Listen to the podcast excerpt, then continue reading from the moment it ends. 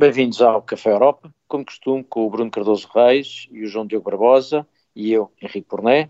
A Madalena Rezende 2 não está, volta para a semana. E hoje nós vamos passar, obviamente, uh, pela China, ou melhor, pelas relações entre a China e os Estados Unidos, a reunião que houve. Devemos passar por, pela Ucrânia, por Kherson, uh, e por conflitos entre a União Europeia e a Fiat.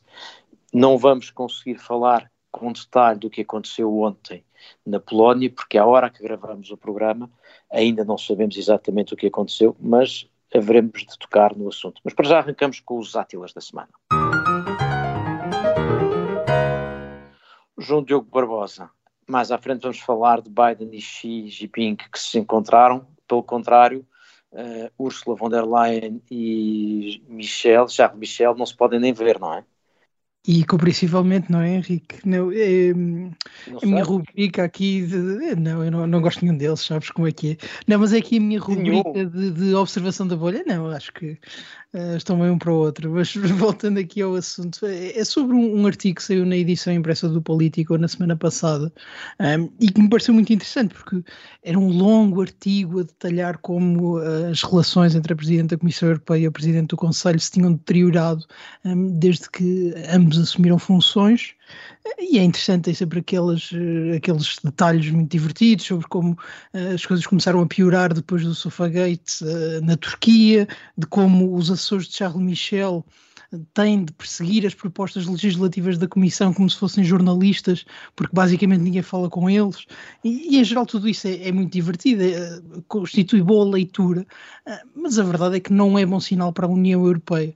Um, ninguém gosta particularmente de Bruxelas, tirando as pessoas que lá vivem, uh, e este tipo Mesmo de. Essas. tu poderás falar melhor do que eu, Henrique. Não, mas é este tipo de, de assunto, de, de, pequeno assunto, pequena escaramuça, que não, não tem grande uh, popularidade junto das pessoas e que faz de Bruxelas um bocadinho aquele local distante onde decidem coisas por nós.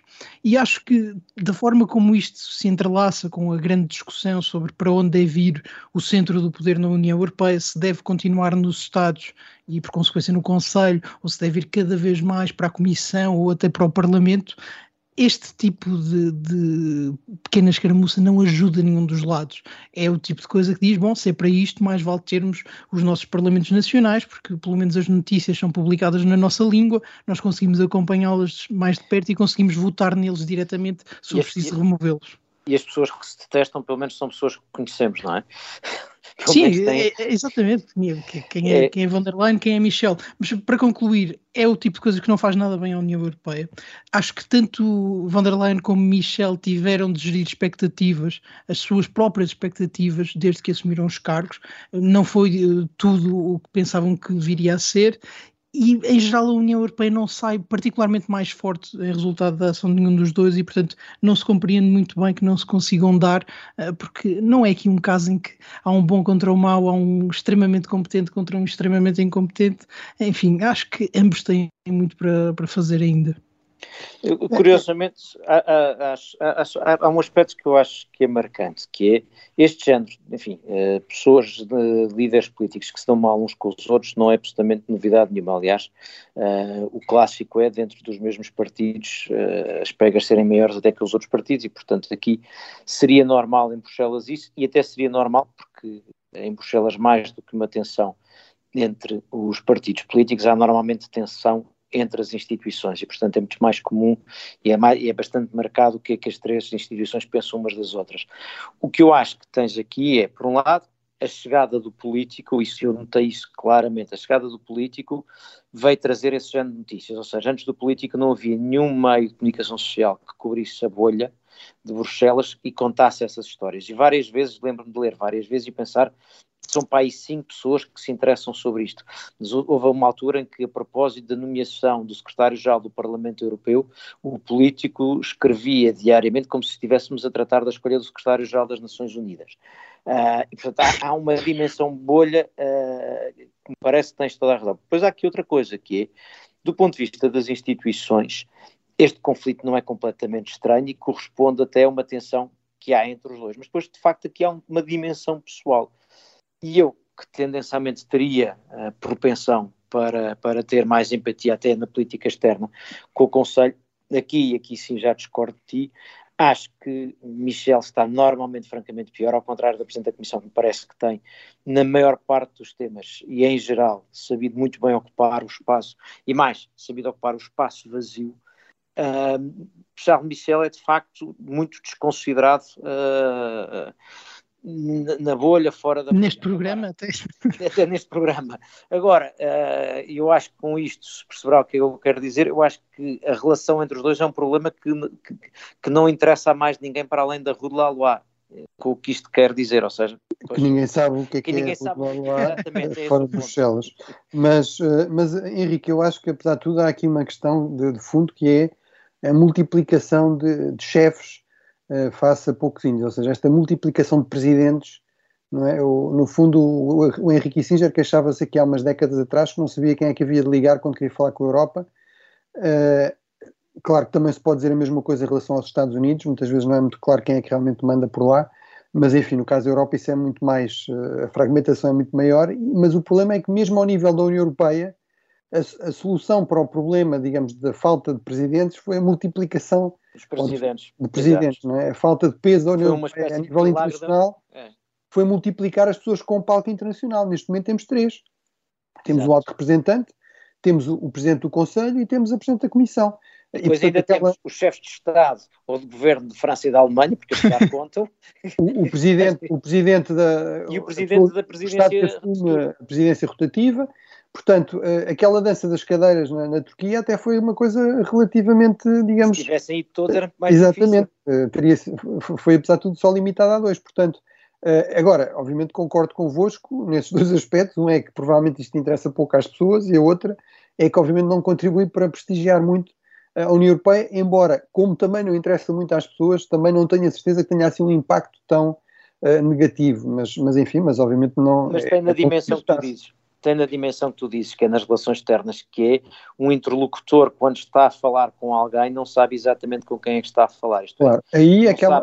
É, é isto vamos além do, do Fediver, realmente. Aí é que Mas, sim, porque uh, uh, não há uma cadeia de comando, poderia não haver, mas não há, uma, não há clareza e, portanto, eu não sei se estou com um líder, um líder internacional, um líder de um país terceiro, quando está a falar com a Comissão, com o Presidente da Comissão, não sabe se isso quer dizer que ela tem o ok do Conselho, que se, portanto, há, estas tensões não ajudam. E pronto, depois criam esses pequenos momentos Sim. mais ou menos ridículos em, em cimeiras. Nem, nem, é natural que tenha de saber com quem ligar, ou seja, se as decisões são tomadas em conselhos, que como nós sabemos às vezes são altamente contenciosos, que envolvem discussões de horas, não seria possível, mesmo com o melhor desenho institucional possível, ter alguém com quem falar. E é, isso faz parte da construção europeia, ainda bem que assim exato, é. Exato. Porque, enfim, apesar de tudo, ninguém elegeu von der Leyen, ninguém elegeu Michel e essas coisas importam.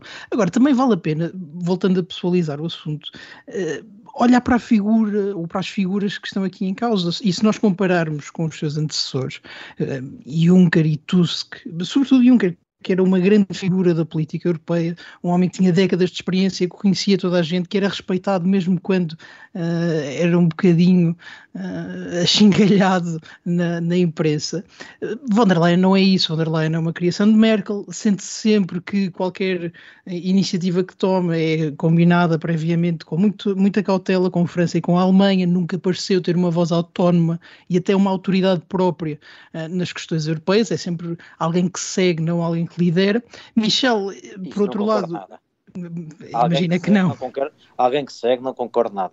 Como é que tem corrido aquela proposta para limitar os preços do gás, Henrique? Eh, que aliás foi um dos pontos de discórdia de Charles se Michel. Tu achas, se tu achas que isso resume o mandato da von der Leyen, aí discordo, discordo não, completamente. Não, acho que é natural que von der Leyen não tenha peso para tomar decisões e que em boa parte da sua agenda, pode não ser toda, mas em quase toda e naquilo que importa, são posições combinadas com a Alemanha e com a França.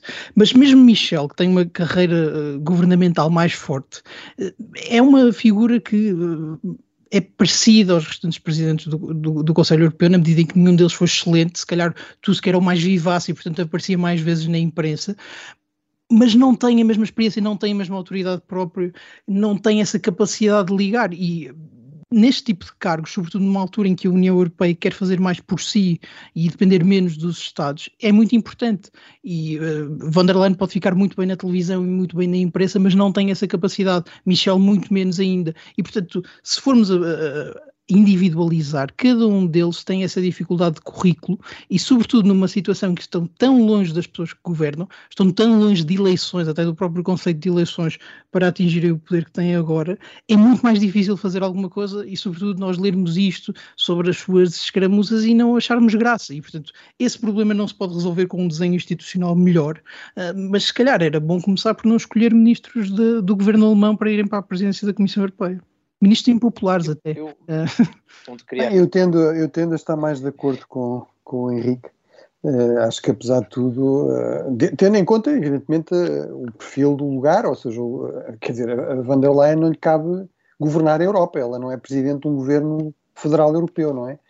portanto, mas acho que dentro daquilo que são as possibilidades dos poderes da Comissão, que são significativos em muitas áreas, acho que tem de facto estado muito bem e, e em, em, em, crises importantes, por exemplo, no contexto da pandemia, já sei que aí obviamente estamos em desacordo, mas por exemplo, a questão da Comissão se ter chegado à frente com muita eficácia, quer com o programa SURE, quer com a questão da, da compra conjunta das vacinas, acho que foi, foi, muito importante e mesmo com aquela proposta depois da dívida, é evidente que isso depois só é, só é fazível, só se pode avançar se houver acordo entre, entre os Estados-membros e, nomeadamente, entre os principais Estados-membros, mas isso é, é, é, também da natureza da, da política que nós temos na União Europeia, tendo em conta que nós não queremos, lá está, um Estado federal, um governo centralizado, não é? Eu deixo-me aqui, aliás, chamar a atenção para uma coisa. Fazer política na União Europeia sem Alemanha e França parece-me uma coisa que nunca costuma acontecer. Por acaso, se alguém conseguiu fazê-lo, ou apesar da Alemanha e França, foi precisamente von der Leyen no tema da, da Ucrânia. Aliás, estava a reparar, o Miguel Monjardim escreveu, publicou-nos na revista do Expresso uns diários, um excerto dos diários que foi fazendo, das notas que foi tomando ao longo, uh, desde o início da guerra, até desde antes do início da guerra. E um dos pontos para mim que se destaca é quando se nota que o primeiro pessoa, o primeiro político europeu a falar em nome da Europa e a posição europeia é von der Leyen, e disse aquilo que nem Macron nem Scholz teriam dito porque não pensava. Portanto, até por essa razão, eu de facto uh, acho que, que, o presente não confirma essa visão. Agora, a questão de fundo institucional e no caso de Michel, de facto, ser pouco considerado pelos pares e depois na bolha, de facto não ajuda. Bom, mas mudemos um pouco de assunto. Bruno Cardoso Reis, uh, as notícias sobre o, as migrações voltam a aparecer e as tensões e conflitos também, uh, quer de um lado, quer do outro da, da, das margens da Europa, quer a norte, quer a sul. Sim, portanto, há, há, notícias eh, em relação à Grã-Bretanha e à França, até de um acordo, há notícias de tensões entre a França e a Itália a respeito, digamos, de, do flanco sul. Uh, isto tem aqui vários paradoxos e várias ironias. Por um lado, é esta questão de que realmente parece, parece confirmar-se que Rishi Sunak, uh, apesar de ter sido um defensor do Brexit desde a primeira hora, uh, está a assumir aqui uma postura mais pragmática e parece perceber que realmente não é insultar eh, os vizinhos, os países vizinhos, não é insultar os países europeus que se resolvem problemas, é realmente a procurar acordos e uma boa relação. E, portanto, isso parece haver aí passos positivos na cooperação entre a França e a Grã-Bretanha, com este lado, de facto, de ironia também, que é, supostamente, com a saída da União Europeia, o problema da imigração ficava resolvido para a Grã-Bretanha e, na verdade, esse está longe de ser o caso quer em relação a imigrantes provenientes de, ilegalmente da União Europeia, quer de outras proveniências. Por outro lado, há de facto esta questão do novo governo italiano, da senhora Meloni, uma das suas prioridades é realmente, digamos, tolerância zero em relação à imigração, e, e, portanto, uh, isso criou uh, imediatamente tensões com as ONGs que se dedicam, de facto, a, a recolher e a transportar estes migrantes vindos do, do Mediterrâneo eh, para a Itália e, e, acabou por forçar, no fundo, ser forçado um desembarque em França. Aí eu acho que, no fundo, obviamente há aqui uma manipulação do tema pela, pela senhora Meloni e por estes grupos da direita mais identitária. Agora, há um problema de fundo, é um problema real, que é, de facto, o sistema que está montado não funciona. Uh, o sistema de que, no fundo, são os países, os, os países de fronteira que têm de lidar com o problema, mesmo com alguma ajuda europeia, claramente não, não está, não, é, não, é, não funciona, não é suficiente uh, e, e, de facto cria aqui uh, permanentemente problemas uh, com uma certa normalização, quer dizer, é difícil falar de normalização na política internacional atual, mas enfim, com o fim das restrições que tinham a ver com a pandemia, era expectável que houvesse novamente uma, digamos, um crescendo destes fluxos, até porque a situação económica está longe de ter melhorado, pelo contrário, continua a piorar, inclusive como resultado da guerra e do impacto recessivo que a invasão russa da Ucrânia tem na, na economia global. E, portanto, realmente este é um problema que não vai desaparecer. E os, as tentativas de encontrar aqui outros métodos, outras alternativas, soluções mais, vamos dizer assim, europeias, de facto não parecem ter ido a, não ter, a ter chegado a bom porto. O Bruno, uma vez estamos acho, a falar aqui de barcos, sobretudo. Eu, eu, eu acho que há, há, aqui duas coisas que pode não haver boas soluções, mas podemos evitar algumas más. E, de facto, não simpatizando com ideias de deixar pessoas morrer no mar ou, ou sequer à deriva, como é evidente, há uma coisa que parece claro. verdade que é preciso acrescentar, que é, não só não podes deixar as fronteiras da Europa, ou melhor, o peso das migrações sobre os países que estão nas fronteiras, quando as pessoas não querem ir para a Itália ou para Malta, querem entrar na Europa, como de facto também não, não é razoável que uh, a gestão destes fluxos seja feita por ONGs. E, portanto, isto também não é bom, eu percebo, há aqui um ponto que, aliás, de resto, Malta, Grécia e Itália estão mais ou menos alinhados, porque França critica uh, Itália, mas depois, quando o barco foi, foi para a França, já não acharam boa ideia. Se os barcos fossem para a França, normalmente uh, também não achariam. E, portanto, não é boa solução, estas duas soluções uh, não são boas e é preciso uma resposta que seja um bocadinho mais abrangente. Agora, infelizmente, não vais conseguir ter a solução que tens entre o Reino Unido e, e França, porque não vais conseguir patrulhar as, as margens, a margem sul do, uh, do Mediterrâneo da mesma maneira com, com, tropa, com, com forças conjuntas como no caso uh, das, das costas de França. João Diogo. Não, eu, eu acho que Meloni eh, foi muito inteligente a trazer o tema, porque se não fosse esse desvio do, do, do navio, ninguém estava a falar da questão da, da, migração, e de facto é importante, porque se percebe, e novamente o governo italiano soube passar a mensagem, percebe-se que o, o, mecanismo que foi acordado entre os Estados-membros não está a funcionar, ou seja, não está a ser feita a repartição dos migrantes uh, pela Europa, e eles continuam a ser concentrados na, nos pontos de, de, chegada, e isso obviamente cria tensão a quem lá está, e, e tudo isto vem depois de anos e anos a investir, a gastar dinheiro na Frontex com maus resultados, aliás, escrutinados pelas próprias instituições europeias. Agora, se calhar há limites para a capacidade de fazer pontos na política, e acho que Meloni, novamente, e como já tinha alertado que ia fazer aqui, atravessou uma linha importante, que foi o de brincar com a vida de pessoas para tentar embaraçar o presidente francês, e isso é muito importante. Aliás, foi tão, tão forte este conflito que o presidente italiano, Mattarella, acabou por ter de ligar a Macron e uh, emitir um comunicado a dizer que não, que as relações entre Itália e França estavam bem e que estavam baseadas na cooperação, etc. Acabou por ser desautorizada pelo próprio presidente da República, o que também não é uh, grande coisa, mas também não é o tipo de problema que incomode.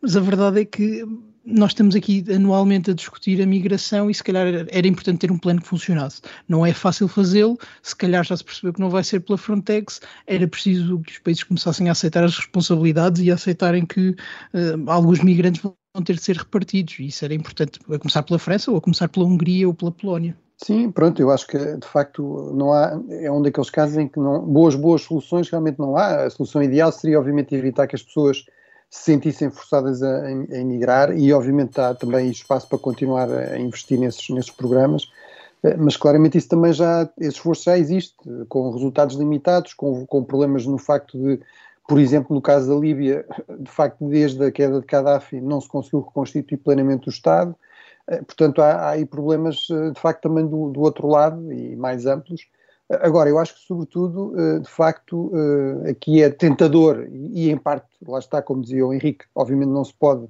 eh, deixar pessoas a morrer no mar, e é tentador e é compreensível que se a senhora Meloni manipula por um lado politicamente, que também haja a tentação para ver aqui o problema apenas por esse ângulo, não é? De que é, a culpa é da senhora Meloni e do novo governo italiano. Agora, eu acho que é evidente, não é não é assim, não é, não é apenas esse o problema, certamente, e de facto é, é, dramático ao fim destes anos todos o problema se continua a arrastar sem uma boa solução. E aí um último elemento era realmente mesmo os próprios Estados europeus mesmo... também assumirem que precisam realmente de imigrantes e não têm de ser todos doutores, não têm de ser todos engenheiros.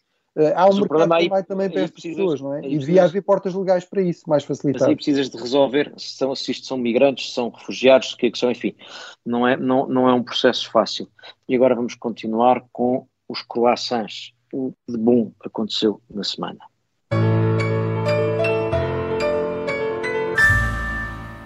João Diogo, e a tua escolha para croissant é uh, para o encontro entre Biden e Xi Jinping?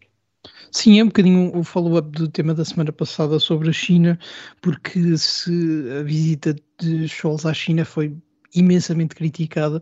a conversa de Biden com Xi foi uh, elogiada e acho que isso é bom sinal, ou seja, apesar de tudo, e mesmo vindo do, do governo americano, que não, não é muito fã de que a Europa fale com a China, a ideia de que ainda é possível conversar parece-me uma, uma uma boa notícia, sobretudo porque Biden estava a fazer e ainda está a fazer um périplo pela Ásia, que começou na reunião do ASEAN, em, em que ele confundiu o país uh, em que a reunião estava a ser realizada. Ele disse que era na Colômbia, uh, mas era no Camboja. Camboja. Mas, é mas é possível. Não, é? não, há, não, não, há nenhum presidente dos Estados Unidos que não tenha feito um, um agafe dessas, não é? Sim, mas também aqui é a Ásia, não é? Para os Estados Unidos. Uh, Pelo menos não foi um país inventado, não é? Como aquela história do Trump em relação a, Exatamente. um país. Nem, nem tentou vender a Groenlândia ao Camboja, o que é um, avanço. Mas isto é importante. A conversa não correu mal, também não houve grandes desenvolvimentos, a não ser, e isso parece-me importante, uh, Biden referiu a possibilidade de, agora em diante, haver concertação entre os governos de forma mais direta e conversas mais regulares, mesmo que não seja entre presidentes, e ficou assente que uh, Blinken vai visitar a China alguns no próximo ano, isso também parece importante. Acho que a partir do momento em que a América e a China vão falando, se calhar as coisas ficam mais fáceis de fazer, e tudo isto, aliás, veio a acabar na, na conversa entre Macron e, Xi Jinping, que deu origem a um belíssimo tweet em que uh, Macron dizia que a única forma de resolver a guerra na Ucrânia era se a França e a China falassem, o que levou muita gente a perguntar quem é a França. Uh, portanto, acho que Scholz foi muito injustiçado a semana passada, para concluir, e que falar com a China não é mau por si só, mesmo que seja falar de comércio, como fez Biden, há maneiras de o fazer, há maneiras melhores e piores, mas acho que as relações com a China, apesar de tudo, num ano muito difícil e com maus sinais uh, para Taiwan, têm melhorado. E é um paradoxo, mas a verdade é que vale a pena aplaudir quando as coisas correm bem.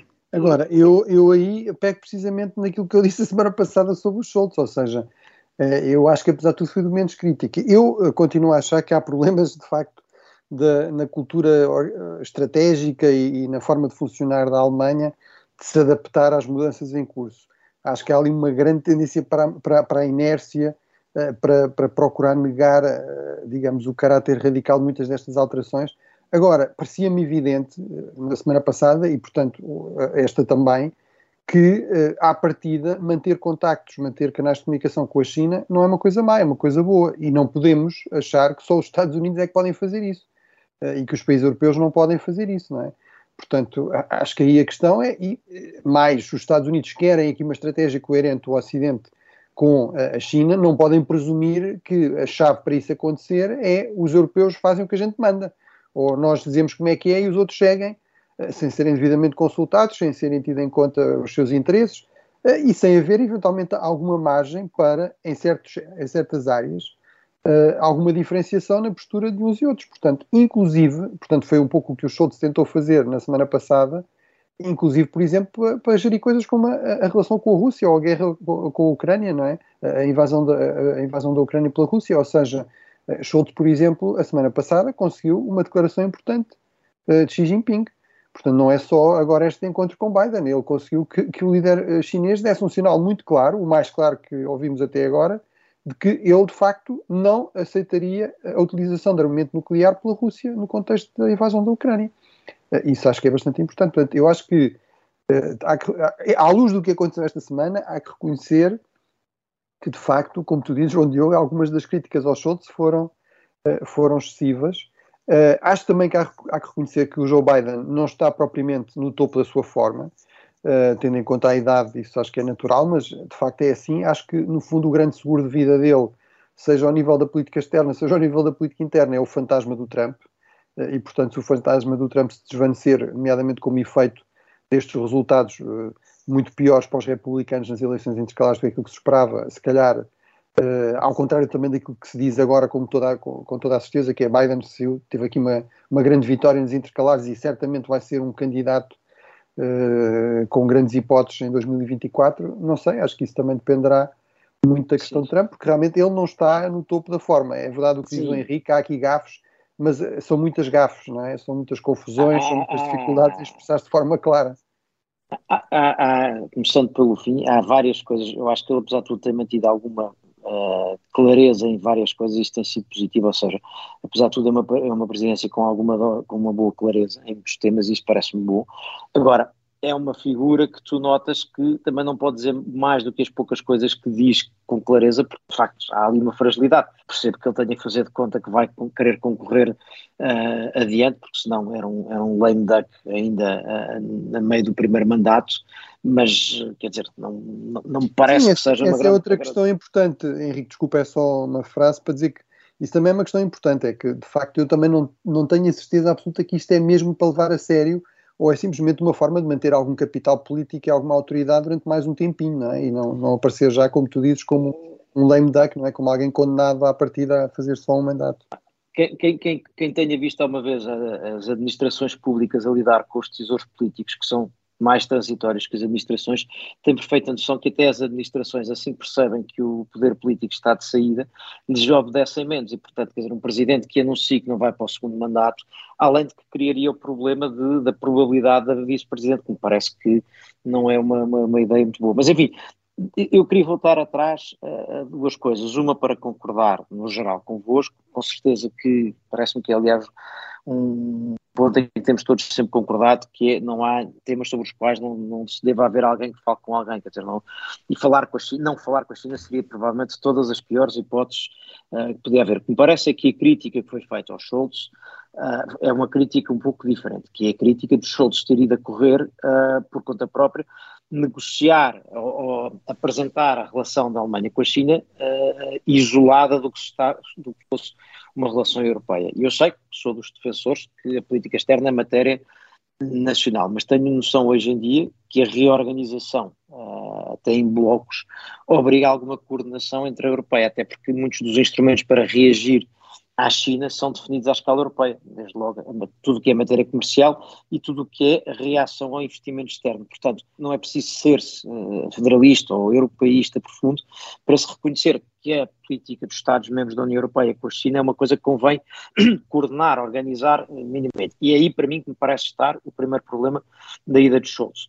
E depois há ainda um outro problema, que é a percepção de que na cabeça de Schultz e da Alemanha, a relação com a China, se pudesse, continuava a mesma. E essa é outra crítica que me parece que é justa. Agora, já agora, vocês referiram uma coisa que eu acho que é interessante, é que o tal tweet que tu, a que tu fazes referência, João Diogo, e que tem esse momento curioso, parece alguém pôr-se em bico dos pés para tentar ser uma espécie de mediador de paz ou coisa que o valha, mas tem uma outra coisa que me parece particularmente relevante, é que diz que ambos, ele e Xi Jinping, França e a China, reconheceram o direito à soberania ucraniana e a integridade territorial. Ora, a China nunca reconheceu nenhuma, dos, nenhuma das ocupações um, da, da Rússia, nem sequer a Crimeia.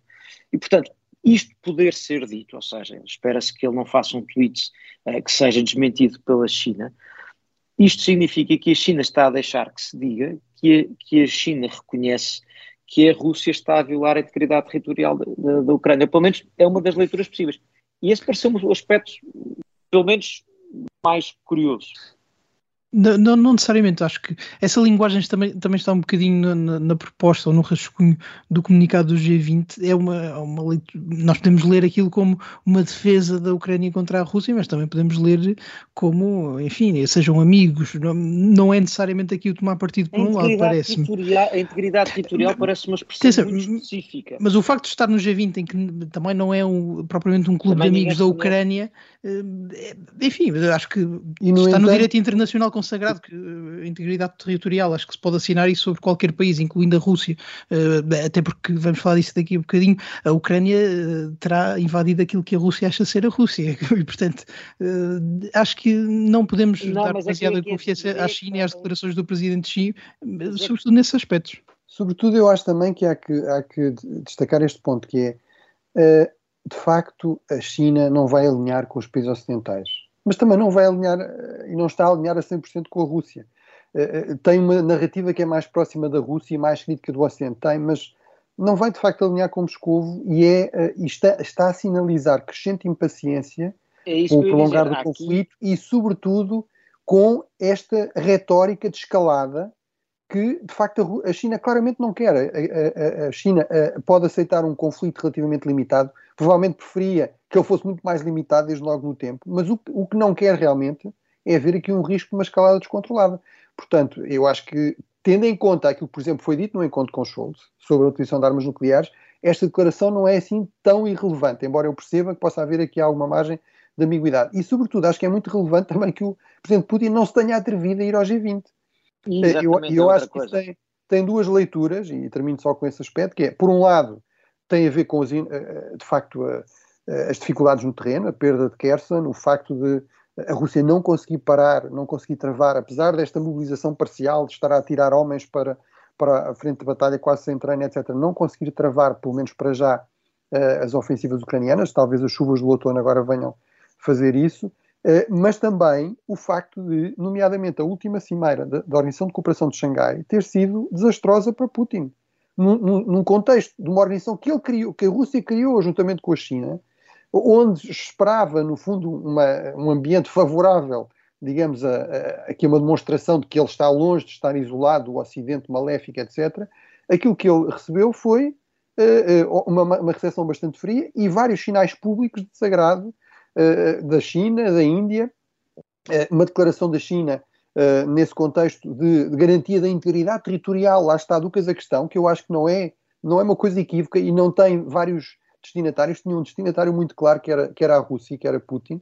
O Cazaquistão tem, obviamente, uma longa fronteira com a Rússia e tem também, nas zonas de fronteira, populações, minorias russas bastante significativas. E, portanto, eu acho que isso também mostra que realmente é verdade que a Rússia não está completamente isolada, é verdade que a Índia e a China querem continuar a fazer negócios com a Rússia e não vão alinhar completamente com o Ocidente por várias razões, mas uh, está longe de ser o caso que a Rússia tem aqui grandes aliados no sul global eh, e que este, eh, por exemplo, o G20, que seria aqui mais uma vez uma ocasião ideal para demonstrar isso, está longe de ser o caso e é por isso que de facto Putin não, não nem sequer aparece também. É, eu, eu, eu parece-me que essa perspectiva é francamente importante. Dizer, uma coisa são os países que não se quiseram afastar da Rússia ou de marcar e sobretudo não quiseram deixar de fazer negócio.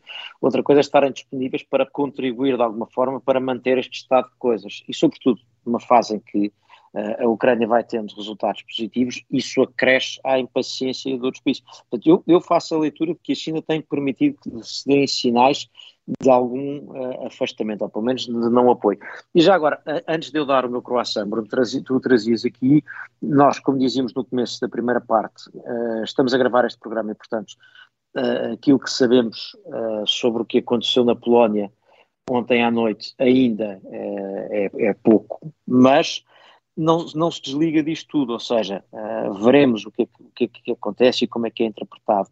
Mas uh, a Rússia não está com, com boa vontade uh, à sua volta, e parece-me que esse ponto é, é relevante. Sim, e, e esta. Desculpa, João Diogo. Não, não, eu, eu, acho que isso é verdade. Agora, o facto é que toda esta linguagem de respeitar a integridade territorial, procura de uma solução diplomática, tem sido a, a, linguagem destes países. Nós o que achamos é que eh, nós, a partir da União Europeia, achamos isso é pouco. Eh, sancionem, deixem de lhes comprar gás, deixem de lhes comprar petróleo.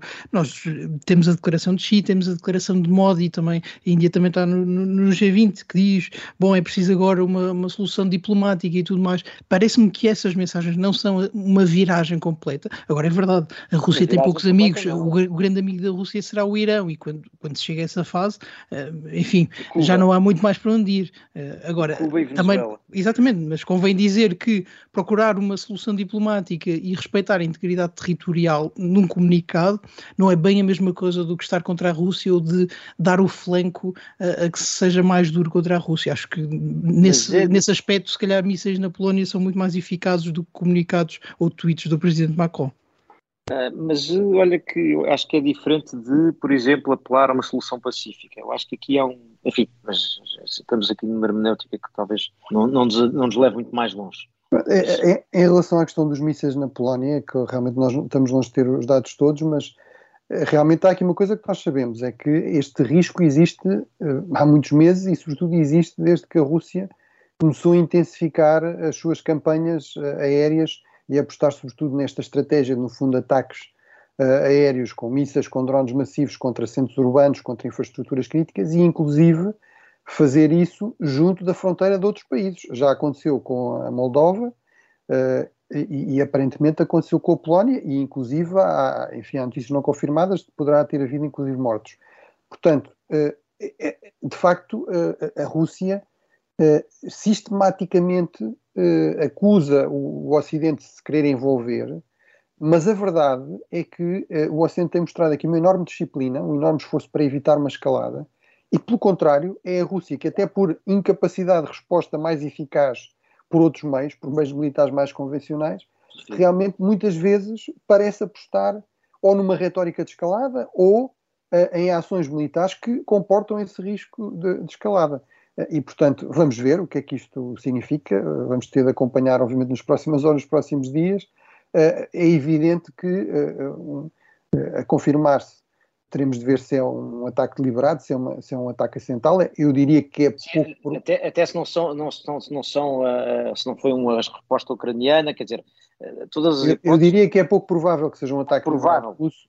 Uh, Sim, certamente também não é um ataque deliberado ucraniano, Apesar de tudo, é possível fazer, fazer estudos de impacto, de, trajetória, de balística e tudo isso para, para apurar uh, com mais precisão exatamente o que é que terá uh, acontecido. Agora, isto certamente há uma coisa que é evidente, é que isto não acontecia se não houvesse uma guerra na Ucrânia, não é? Portanto, e não, e não estamos todos de acordo.